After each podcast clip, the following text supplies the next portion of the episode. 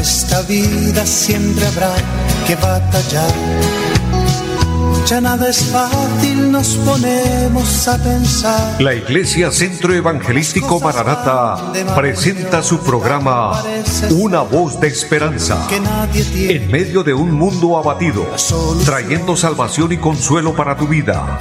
Con la dirección del pastor Hernando Fonseca.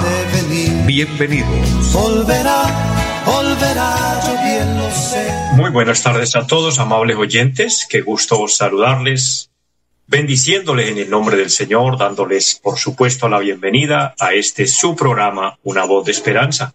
Hoy con los servicios técnicos de Andrés Felipe, qué gusto saludarle, mi amigo Andrés. Y un saludo a todo el equipo de trabajo de Radio Melodía. Bendiciendo de esta manera a todos nuestros oyentes, toda nuestra amable audiencia aquí en la bella ciudad de Bucaramanga, en toda el área metropolitana, y todos los que nos escuchan en los diferentes sectores de nuestro departamento de Santander y de nuestro país, Colombia, hasta donde llega esta señal, bendiciones en abundancia para todos, un abrazo fraternal en Cristo. Bendiciendo a los que nos siguen a través del Facebook. Es una bendición maravillosa que podamos a través de esta plataforma llegar a muchos lugares y compartir así la palabra de Dios. Compartir eh, juntos la voz de Dios, este programa, una voz de esperanza, es dándole prioridad a la voz de Dios, la voz que trae paz y consuelo en medio de un mundo abatido, como dice el anuncio de nuestro programa, porque es una gran realidad. El Señor dijo, en el mundo tendréis aflicción, y las aflicciones son parte de la vida, todos las enfrentamos, todos las vivimos y tenemos momentos difíciles, momentos tristes, momentos de desánimo, momentos de dificultad. Pero ahí está Dios para fortalecernos, para animarnos, para levantarnos. También es muy cierto que como dice el Señor en su palabra, después de una tormenta eh, viene la calma, después de un tiempo difícil viene la bendición. No todo el tiempo es prueba, no todo el tiempo es enfermedad, no todo el tiempo es crisis vienen momentos de bendición. Así que confiamos en Dios, dependemos de Dios, nos apoyamos en su palabra, en sus promesas y continuamos adelante. Bendiciones a todos los que nos siguen a través del Facebook. Muchas bendiciones, un saludo grande para todos. Y de esta manera eh, vamos, como siempre, a orar al Señor, vamos a pedirle que nos bendiga y a presentar cada petición, cada necesidad eh, en su presencia y Dios se va a glorificar a nuestro favor. Hay una palabra preciosa que recordamos y quiero leer para todos. Allá en la carta a los Hebreos, el capítulo 11, dice la palabra, después la fe, la certeza de lo que se espera, la convicción de lo que no se ve, porque por ella alcanzaron buen testimonio los antiguos. Dice la palabra, por la fe entendemos haber sido constituido el universo por la palabra de Dios de modo que lo que se ve fue hecho de lo que no se veía. Y aquí hay un testimonio especial. El versículo 4 dice, por la fe Abel ofreció a Dios más excelente sacrificio que Caín, por lo cual alcanzó testimonio de que era justo, dando Dios testimonio de sus ofrendas, y muerto aún, hablaba por ella. Qué bueno que la fe es lo que nos une con Dios.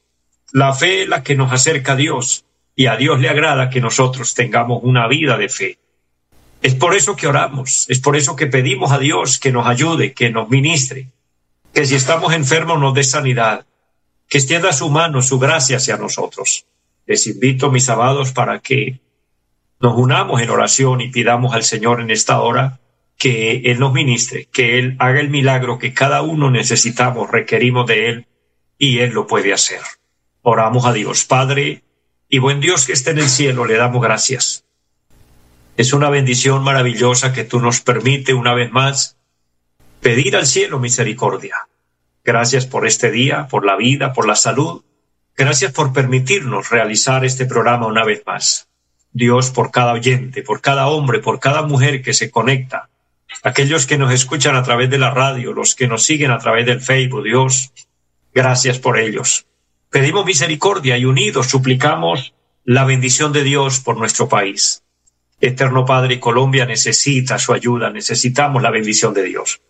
Le pido por las peticiones y necesidades de cada uno de mis hermanos, de cada uno de, de los oyentes que en esta hora están esperando un milagro de Dios. Obra en ellos, Padre. Extiende su gracia, su misericordia, su bondad. Al que esté enfermo, yo le pido que en su gran bondad y misericordia le dé sanidad. Al que está triste, le dé consuelo, le dé paz. Dios, que haya provisión para aquel que lo necesita. Suple en cada área. Dios, y bendícenos a todos. Que la palabra de Dios en esta tarde sea de bendición, sea de edificación. Ponemos todo en sus manos y le damos gracias en Jesucristo nuestro Señor, nuestro Salvador. Amén. Amados hermanos, amigos, pueblo de Dios que me escucha, recordándoles que somos la iglesia del Centro Evangelístico Maranata y la palabra Maranata significa Cristo viene. Hacemos honor a, a Dios y a su palabra con la misión con la que trabajamos, recordándoles que Cristo viene por la iglesia, que Él en cualquier momento vendrá. Es nuestro anuncio. Y recordándoles la dirección, estamos ubicados en pie de cuesta, en la carrera séptima número 371 del barrio Amaral. Y allí tenemos un programa durante la semana. Nos estamos reuniendo el día martes, culto de oración a las siete de la noche. El día jueves, culto de enseñanza de la palabra de Dios.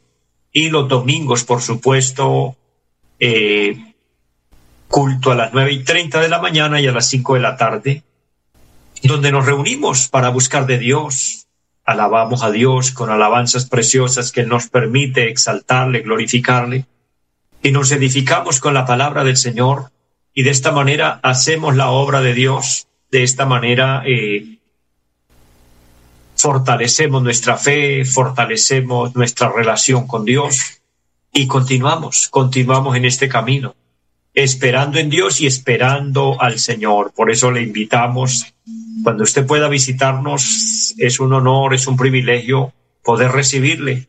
Y bendiciones a la iglesia en pie de cuesta, por supuesto, los hermanos, los, hermanos y hermanas que el Señor me permite pastorear, les bendigo. Les amo en el Señor y me siento honrado de estar al frente de esta congregación que el Señor está levantando. Y que usted quiera ser parte de la misma, pues estás invitado. Así que mi hermano, mi amigo, cuando desee visitarnos, y los que no pueden, le bendigo también y adelante. Usted se fortalece todos los días a través de este programa y para mí es una bendición que podamos de esta manera eh, aportar para la vida eterna, trabajar y dejar un, una huella en su vida con la palabra de Dios, con la enseñanza bíblica, la enseñanza que nos mantiene a través del tiempo, pasan los años y continuamos ahí sirviendo al Señor sin desanimarnos, sin desalentarnos. Yo les motivo a continuar, les motivo a seguir adelante. El Señor quiere que perseveremos hasta el final. Mira, el Señor le decía a un hombre en la Biblia, más exactamente a Josué, un gran siervo de Dios, y Dios le habló y le dijo, mira que te mando que te esfuerces y seas valiente. En realidad que en la vida se necesita esfuerzo, se necesita muchas veces poner de nuestra parte. Y aunque nos sentimos sin fuerzas por momentos y aunque nos sentimos que casi no podemos, pero hay que esforzarnos. Y se necesita la valentía. El Señor le decía, esfuérzate y sé valiente. No temas ni desmayes, porque Jehová tu Dios estará contigo donde quiera que vayas. Y esa promesa es hoy para usted, para mí. La podemos tomar y el Señor se compromete a estar con nosotros. Y como dijo el apóstol San Pablo, si Dios es por nosotros, ¿quién contra nosotros?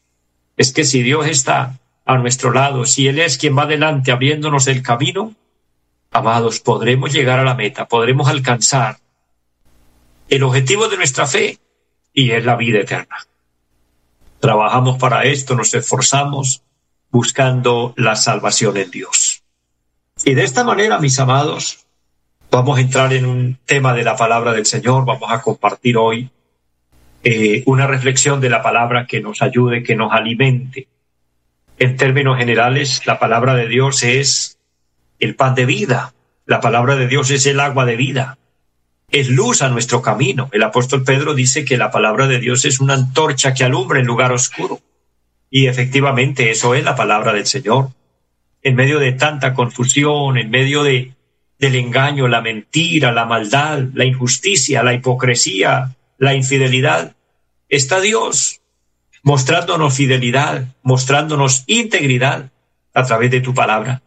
El Señor dice, el cielo y la tierra pasarán, pero mis palabras no pasarán. Así que Dios es precioso al alentarnos y fortalecernos con la palabra del Señor. Y quiero hoy hablar un tema que he titulado ¿Cómo agradar a Dios? Tomando en cuenta, primero, que Dios es bueno. Amados, partamos desde ese principio, ese fundamento. Es algo que podemos comprender y conocer de Dios. Dios es bueno. No importa la circunstancia, la situación por la que cada uno podamos estar pasando, pero Dios es bueno. Dios es bueno porque Él es misericordioso, porque Él es fiel, porque Él es justo. En su fidelidad hay una promesa extraordinaria de la palabra que dice que aunque nosotros seamos infieles, Él permanece fiel. O sea, como humanos fallamos, cometemos errores, pero Dios en su misericordia se mantiene en fidelidad, mantiene sus promesas hacia nosotros. Él es fiel, Él es bueno. Su naturaleza es precisamente esta, ser bondadoso. Su naturaleza es bendecirnos. Esa es la bondad de Dios, esa es la naturaleza de Dios, bendecirnos, cuidarnos, perdonarnos.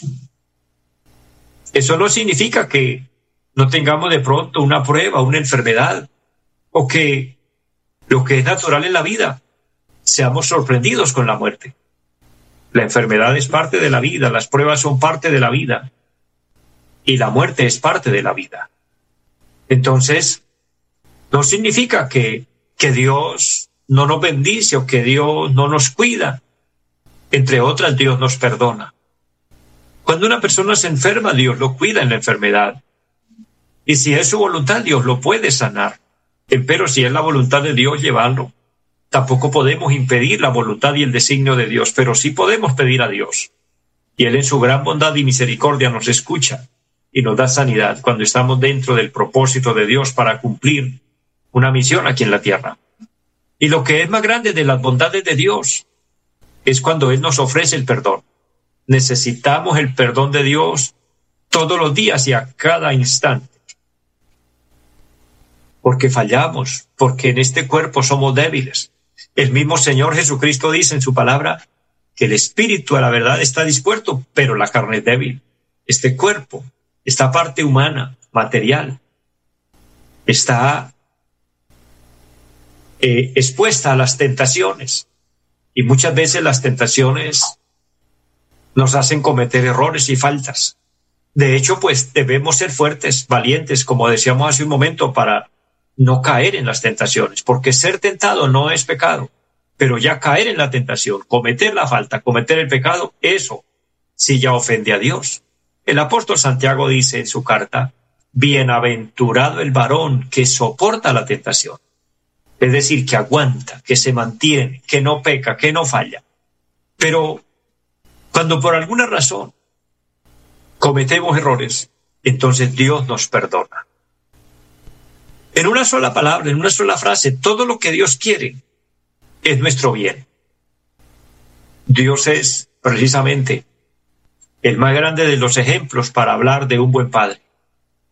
Y todo buen padre desea lo mejor para sus hijos. Todo buen padre trabaja, se esfuerza, aconseja, está ahí para guiar a sus hijos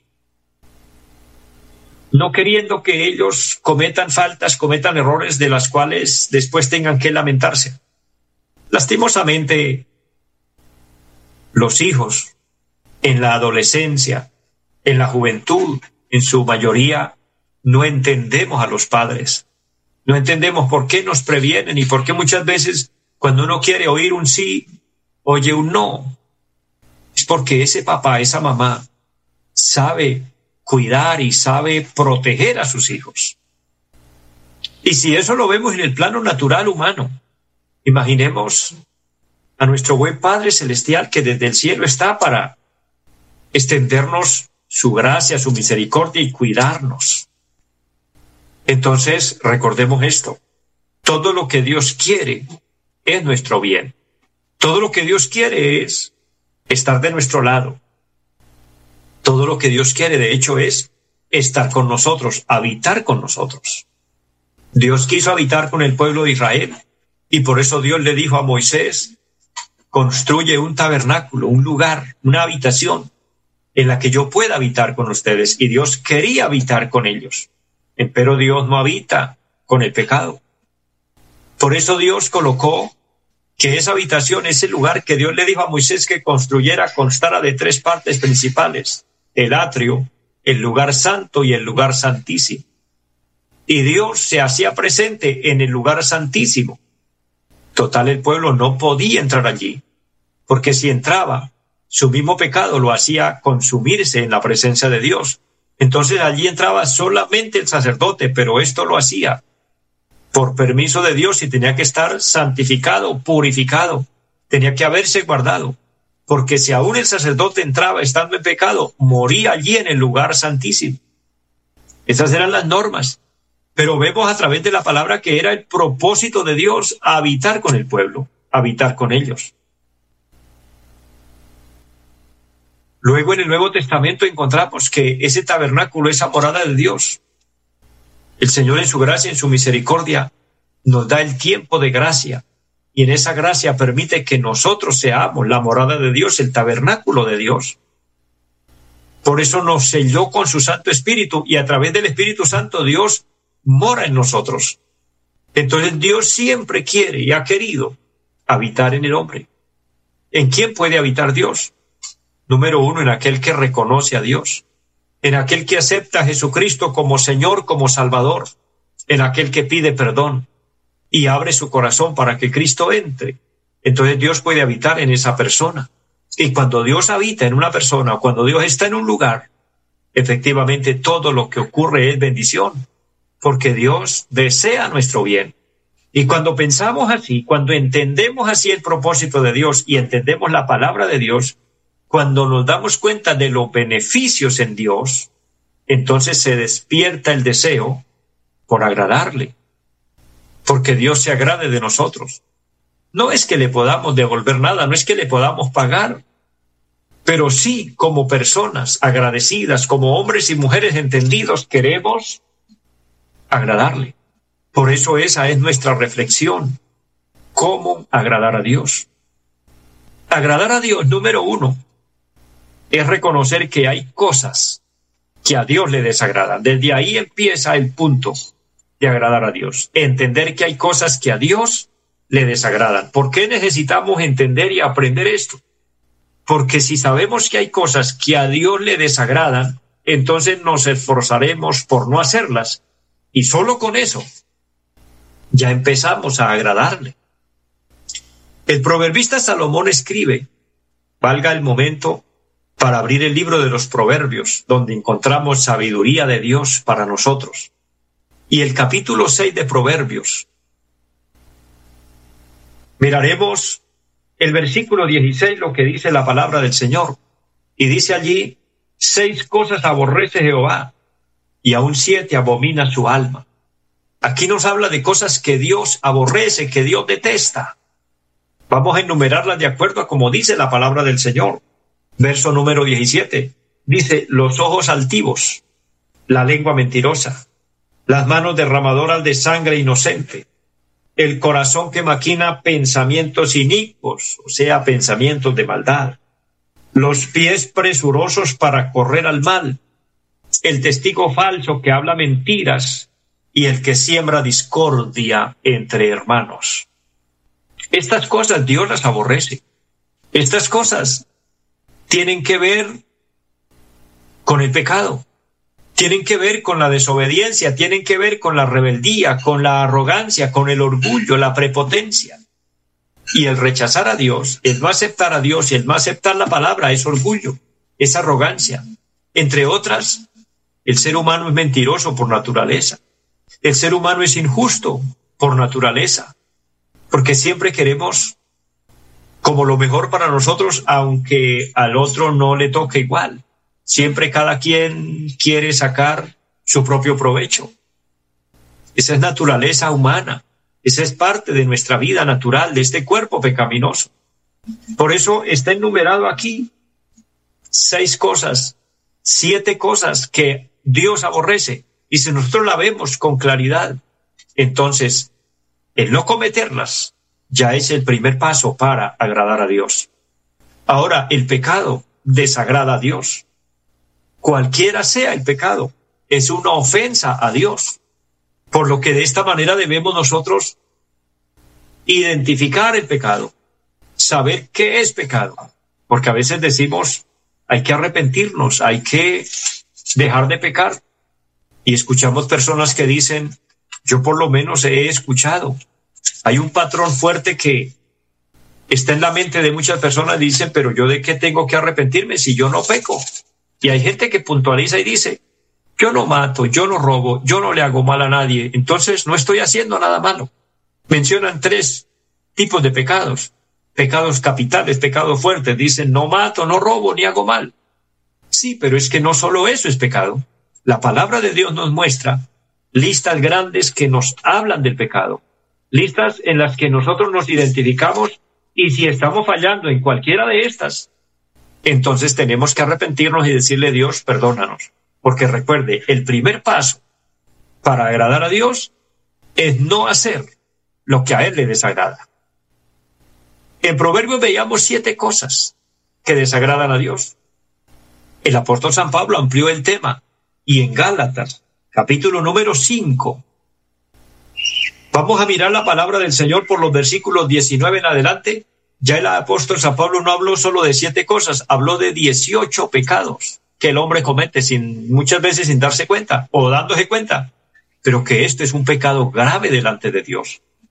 Capítulo 5 de, de la carta a los Gálatas dice, el verso 19, y manifiestas son las obras de la carne que son adulterio, fornicación, inmundicia, laxivia, idolatría, hechicerías, enemistades, pleitos, celos, iras, contiendas, disensiones, herejías, envidias, homicidios, borracheras, orgías y cosas semejantes a estas, acerca de las cuales os amonesto, como ya os lo he dicho antes, que los que practican tales cosas no heredarán el reino de Dios.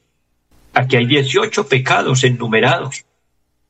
Le dejo la cita bíblica mi hermano, mi amigo que me escucha, para que usted se identifique con la palabra, se mire a la luz de la palabra y si estás cometiendo alguno de estos, le pida perdón a Dios, si aparte de ese pecado. Y entonces el apartarse del pecado recuérdelo, será el primer paso para agradar a Dios. Por ende, aceptar a Cristo es algo que a Dios le agrada.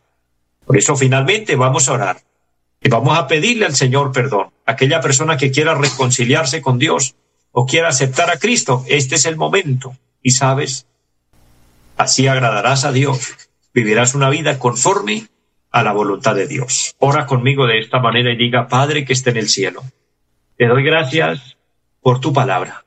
Le doy gracias por la vida. Reconozco que he pecado y le pido perdón y le pido que me lave con su sangre preciosa. Abro mi corazón, amado Señor, y te recibo como mi Señor, como mi Salvador. Le ruego que me selle con tu Espíritu Santo y que por favor mi nombre esté escrito en el libro de la vida. Te lo pido en Jesucristo. Amén. Si usted oró conmigo, querido hermano, querido amigo, usted se ha reconciliado con Dios, y yo le invito a permanecer, a perseverar en el Señor. Le invito a que procures agradar a Dios. Es nuestro trabajo, es nuestro esfuerzo aquí en la tierra. Porque hubieron hombres que agradaron a Dios y si hubieron hombres que agradaron a Dios, nosotros también lo podemos lograr. Con la ayuda de Dios y tendremos un lugar agradable en el cielo. Les bendigo a todos, les amo en el Señor, deseo esta palabra haya sido de bendición a sus vidas y así una feliz tarde para todos. Los invitamos a nuestra reunión en los días martes 7 de la noche, culto de oración Jueves 7 de la noche, enseñanza bíblica. Domingos 9 y 30 de la mañana, culto para toda la familia. Y 5 de la tarde, culto evangelístico. Los esperamos en la carrera séptima, número 371, Barrio Amaral, de Cuesta. Llámenos al 318-767-9537. Volverá, volverá, volverá esta vida siempre habrá que batallar. Ya nada es fácil, nos ponemos a pensar. La Iglesia Centro Evangelístico Mararata presentó su programa Una voz de esperanza. Los esperamos en nuestra próxima emisión. Volverá, volverá, yo bien lo sé. Y mi alma ya se desespera por volar